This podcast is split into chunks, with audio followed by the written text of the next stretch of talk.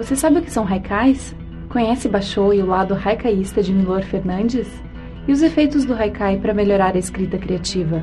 É sobre isso que Gabriela Silva fala em mais uma edição do Diálogos Literários, conteúdo interessante para professores interessados. Uma parceria entre LPM Editores e o Centro Cultural CE Érico Veríssimo. Confira os melhores momentos. O primeiro haikaísta que eu li foi o Milor, né? Que a LPM tem o Pocket do, do Milor dos haikais, que é o meu já também já está surrado, velhinho de tanto que eu uso. O que, que é interessante da gente pensar sobre poesia, né? A poesia, a primeira definição dela, interessantíssima, quem faz é um sujeito chamado Emil Steiger, em que ele vai pegar tudo que o Aristóteles lá, aquele nosso amigo da poética que vai definir poesia, vai definir epopeia, o Steiger vai retomar e nos dizer o seguinte: que a poesia é o gênero da recordação. Não recordação de lembrar, mas a recordação de recordare, de dar corda novamente ao coração. Por que isso? Muitas vezes, quando nós lemos um poema, vem aquele sentimento de lembrança da infância, ou de um amor, ou de uma amargura, não importa. O que importa é que essa poesia ela sempre vai nos despertar alguma coisa. A poesia ela tem essa capacidade diferente da narrativa, não é? A poesia ela nos pede uma capacidade imagética maior do que a narrativa. Porque em poucas palavras, às vezes rimadas, às vezes num contraste de sons, de palavras, nós temos que mostrar para aquele leitor uma imagem. É isso que vai funcionar no recordare, é isso que vai trazer de novo ao coração este comboio de corda, não é? A memória, o prazer, a dor, a saudade, a nostalgia. E é com isso que nós vamos trabalhar hoje.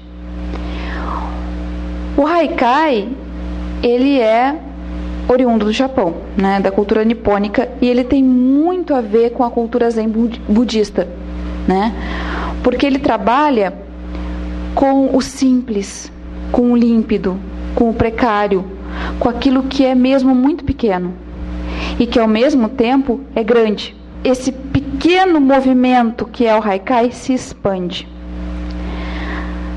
Há um mito indiano que diz o seguinte: que havia um rajá, menino ainda, que ele era inconsolável porque ele queria o universo todo.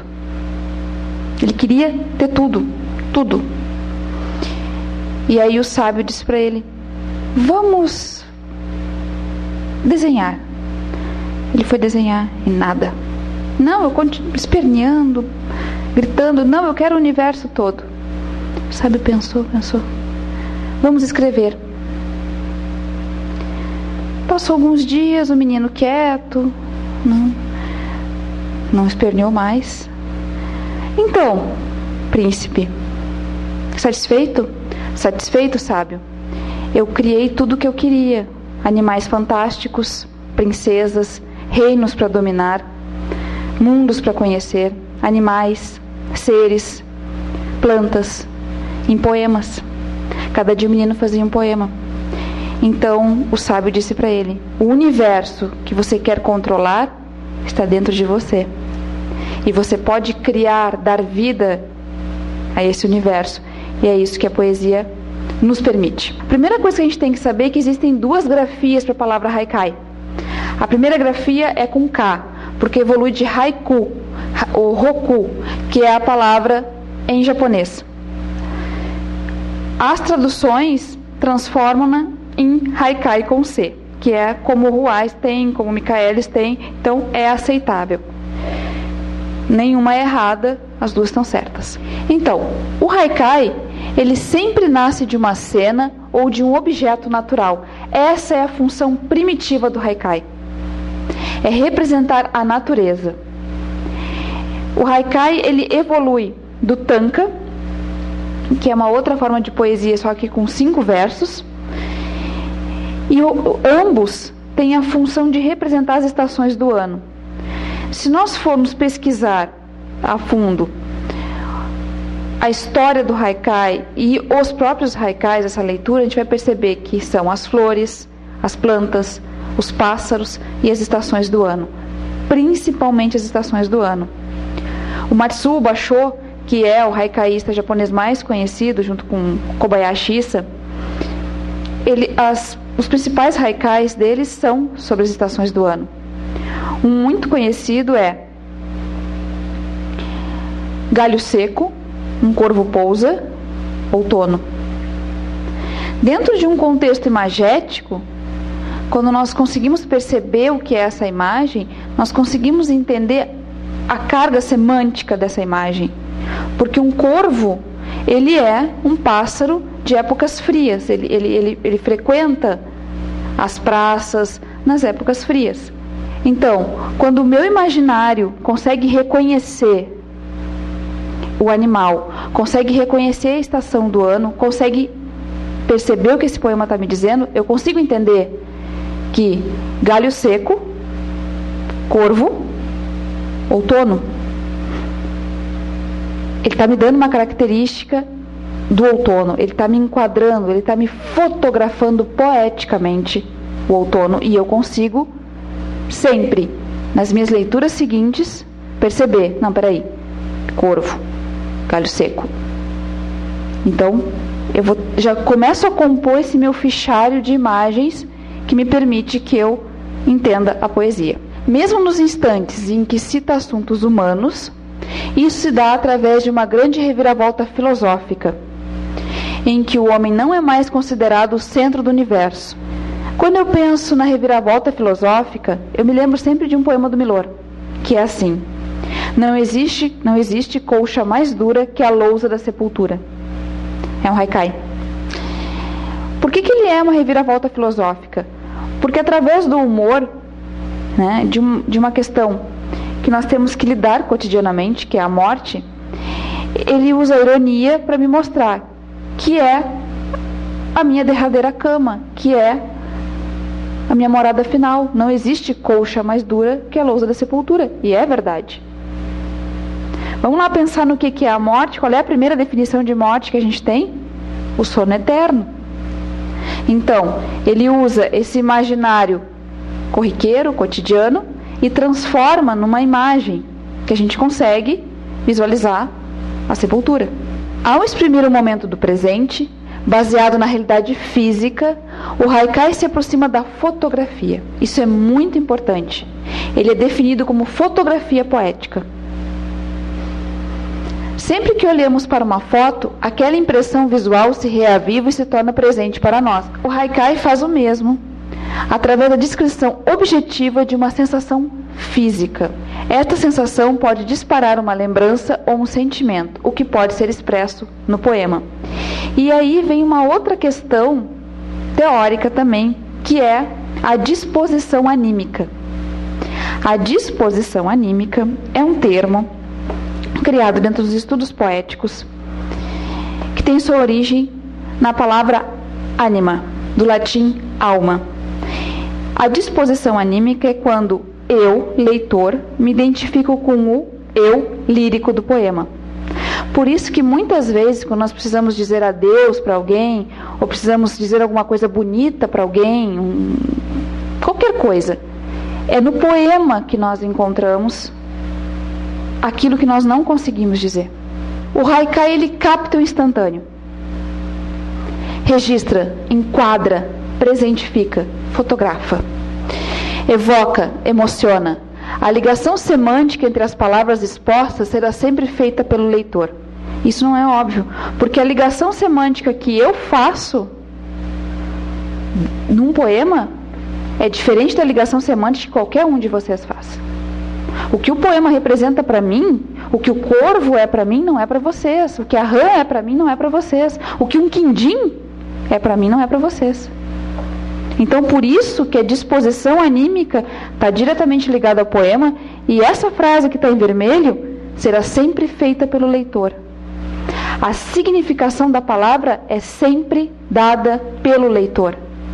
E essa ligação entre uma palavra e outra, entre um verso e outro, cabe ao leitor. Há alguns dias eu ouvi de uma pessoa o seguinte: é muito difícil ler poesia em voz alta, né? É verdade. É verdade. Por mais que eu tenha uma formação acadêmica, que eu seja um expert em poesia, se aquela poesia não entra com musicalidade nos meus ouvidos e não sai com a mesma intensidade pela minha boca, o meu leitor, o meu ouvinte, o meu aluno, não capta a, a poesia com a musicalidade que a poesia tem. E a gente volta lá para os primórdios da poesia, em que ela era seguida pela lira. Né? A poesia, ela é o gênero do deus Apolo, do deus da música. Né? Então, além de perfeita, ela também exige uma sonoridade e ela exige esse, essa boa vontade de quem está lendo em voz alta a poesia. O haikai, então, é, pois, uma forma de poesia breve, depurada, bela, simples e fluente. O haikai ele não exige firulas. Ele é simples. Quanto mais simples ele for, mais bonito ele é. O que eu escrevo no haikai faz parte de um contexto maior. Dentro do que o Milor escreve é particular, mas o tema, que é a morte, que é o sono eterno, é geral. Então, eu estou ligando o meu universo pequeno, o meu mundo pequeno, com o meu universo maior. E o ritmo cósmico da natureza, entre a efemeridade da sensação, porque como ele capta o instantâneo, ele é rápido, e o eco que esta pode despertar na sensibilidade e na memória, promovendo uma união entre o sujeito e o objeto. De referir que no Oriente o conceito de união entre o homem e a natureza é diferente do ocidental. O homem também é a natureza. Como fazer um haikai? Milor Fernandes, Paulo Leminski, Alice Ruiz, esposa do falecido Leminski, são os haikaístas mais conhecidos do, do país. Né? E ele diz o seguinte: você tem a fórmula do conteúdo. Não é a fórmula eu conteúdo, é a fórmula do conteúdo. Que é o que os poetas contemporâneos obedecem, ao invés da contagem das sílabas. Isso que eu quero que vocês prestem muito atenção hoje. A gente não vai trabalhar com contagem de sílabas. A gente perde a necessidade da contagem das sílabas, porque fica muito diferente. Então, as produções de haikai ocidentais brasileiras, elas não levam em conta a contagem silábica. Escolha temas simples: natureza, primavera, verão, outono e inverno. O primeiro verso expressa algo permanente e eterno. O segundo introduz uma novidade, um fenômeno. O terceiro e último é a síntese. Isso é muito importante. Isso é a base do haikai. O Otávio Paz, que é um outro teórico sobre poesia, ele tem algumas. Ele é, cooptou algumas informações, algumas teorias japonesas, da, da história da literatura japonesa e do haikai, e nos colocou no, nesse livro que é, acho que é o Arco da Lira. O haikai é antirretórico, liso e simples. Isso deriva das categorias estéticas japonesas. O kirei, o límpido, o lindo. O abi, a penúria, a miséria, tão simples que decepciona. E o gen, a profundidade e o mistério. O haikai é uma imagem, tem economia verbal, humor e objetividade, características centrais da poesia moderna.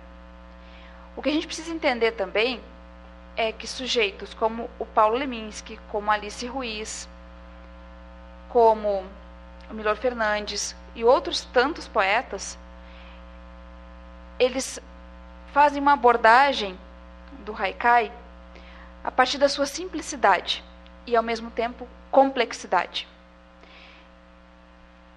Não, eu não me prendo aos temas da natureza, eu uso essa forma breve, geralmente de uma forma irônica, divertida, tá?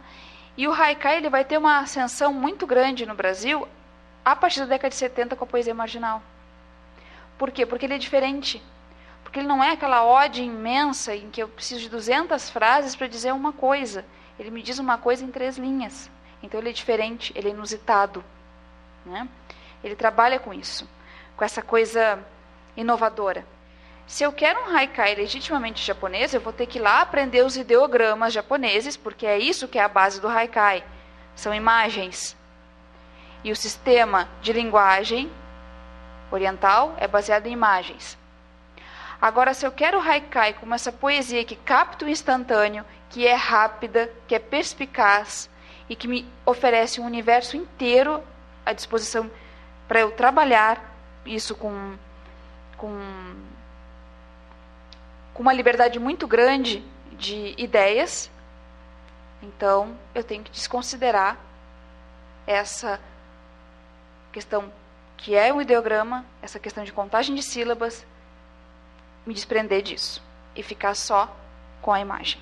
O Paulo Franchetti, ou Franchetti, ele também é um estudioso de haikais. Ele é um, um ele tem diversos haikais escritos e também ensaios sobre haikais.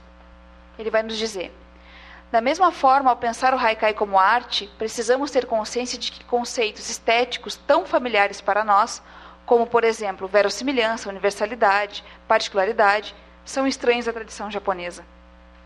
Além disso, nunca existiu na cultura nipônica um corpo coerente de doutrina estética, relativamente independente da religião, que sofresse sucessivas interpretações ao longo dos tempos, nada que se assemelhasse à tradição aristotélica entre nós.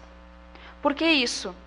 Porque quando a gente pensa o haikai, a, a, poesia, vamos, não vamos, não vamos uh, tão longe. Quando a gente pensa a poesia, a gente tem uma série de condições estéticas, não é? Identificar o eu lírico, identificar a linguagem. Aí tem lá um sujeito que diz que a poesia é feita de diversos estratos. Qual é a ligação da cultura nipônica com a poesia? Primeiro, se ela representa a natureza. Segundo, se ela tem, um, ela tem necessariamente um cunho religioso. Toda ela é voltada à criação divina, à organização do universo, ela é assim. Um dos principais momentos de fomento do haikai foi na Idade Média com uh, os samurais. Porque eles tinham que ter um, um, um apuro, uma, uma, uma capacidade filosófica muito grande para entender a sua própria essência como guerreiro e também como indivíduo que fazia parte de uma organização maior, né, a partir do seu senhor. Então, por isso que eles se matavam, porque eles eh, não eram mais úteis ao universo. Né? Então, o centro, o começo do haikai está nessa, nessa época. E muitos haikaístas eram guerreiros. Esse é o haikai mais conhecido e mais traduzido do Basho. O velho tanque, o salto da rã, barulho de água. Outras traduções do mesmo poema. Esse eu gosto muito, porque ele lida com a sonoridade das palavras. O velho tanque, ran, sal, tomba, rumor de água. É o mesmo poema. Mas ele mexe com a questão tanto gráfica quanto sonora. Arran, sal, tomba. É a rã caindo na água, do Haroldo de Campos. Do Leminski. Um salto de sapo jamais abolirá o velho poço. Botoniel. A Rand baixou, saiu num pulo do haikai dele para o meu. Outros exemplos de haikai com a mesma estrutura. Milor Fernandes também. É meu conforto. Da vida só me tiram morto. Primeiro verso. A ideia central, aquilo que já existe, que é a ideia dele de conforto. É a certeza dele. Qual é a outra ideia aquela que se insere? Que da vida só tiram ele de algum modo. Essa é a interferência naquilo que já existe, que é o conforto. E morto é a síntese, é a única forma de tirar ele da vida, é morto. Poemeu efemérico. Viva o Brasil, onde o ano inteiro é 1 de abril. Vamos pensar. Ele está fazendo uma crítica irônica. Então, primeiro eu tenho o Brasil, que é a minha base. É aquilo que já existe. qual é a minha inferência? Qual é? O que, que vai interferir ali? Onde o ano inteiro, eu já estou dizendo que eu vou dar uma, uma suposição. Qual é a minha síntese? É 1 de abril. Qual é a minha leitura? Tudo é mentira. Tudo é farsa. Eu gosto muito desse. Nos dias cotidianos é que se passam os anos.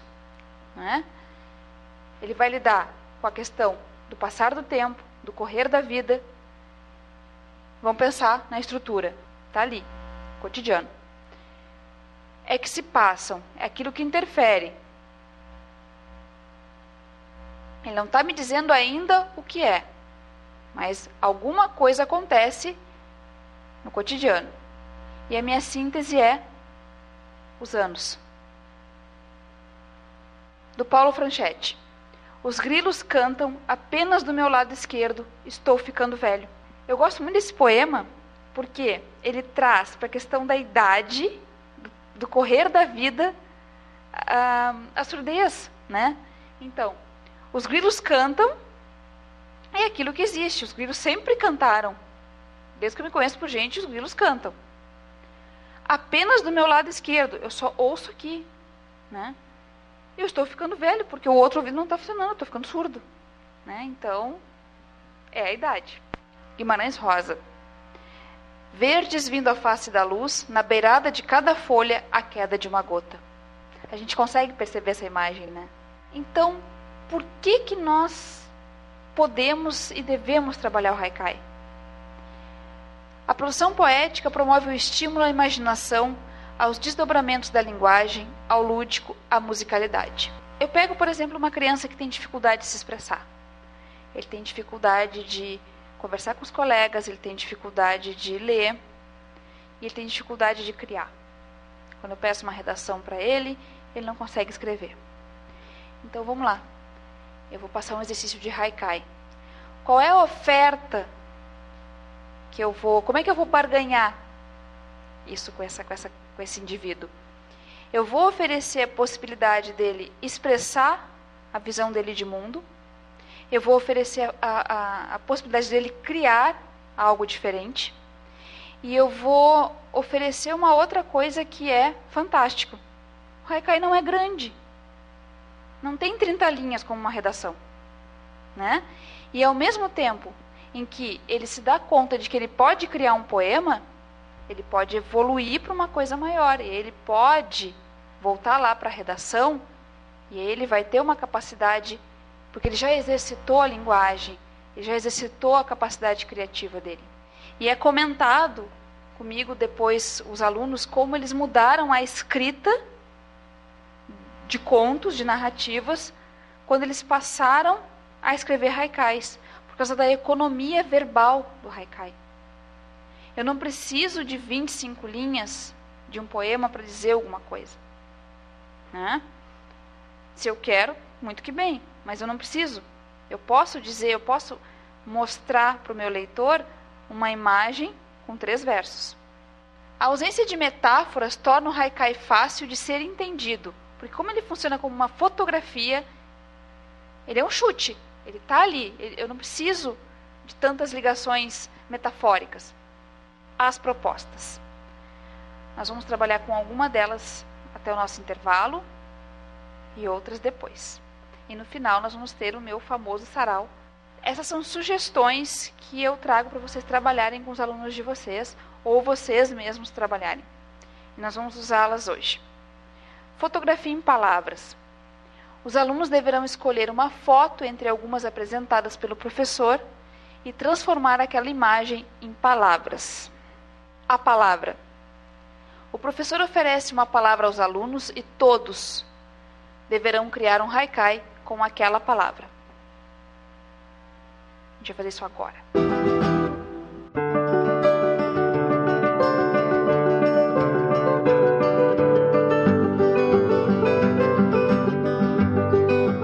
Tentem obedecer esta estrutura, algo que já existe permanente, algo que interfere, algo novo e a síntese. Casa tão grande, passos na escada, solidão. Casa da vó, no piano, um sol de pó. Casa vazia, porta arrombada, descanso botão. Selva de pedra, resiste a casinha de madeira entre prédios. Fique ligado na programação do Diálogos Literários, conteúdo interessante para professores interessados. E não perca a próxima edição, Poesia Infantil, dia 25 de outubro, com Mara Jardim.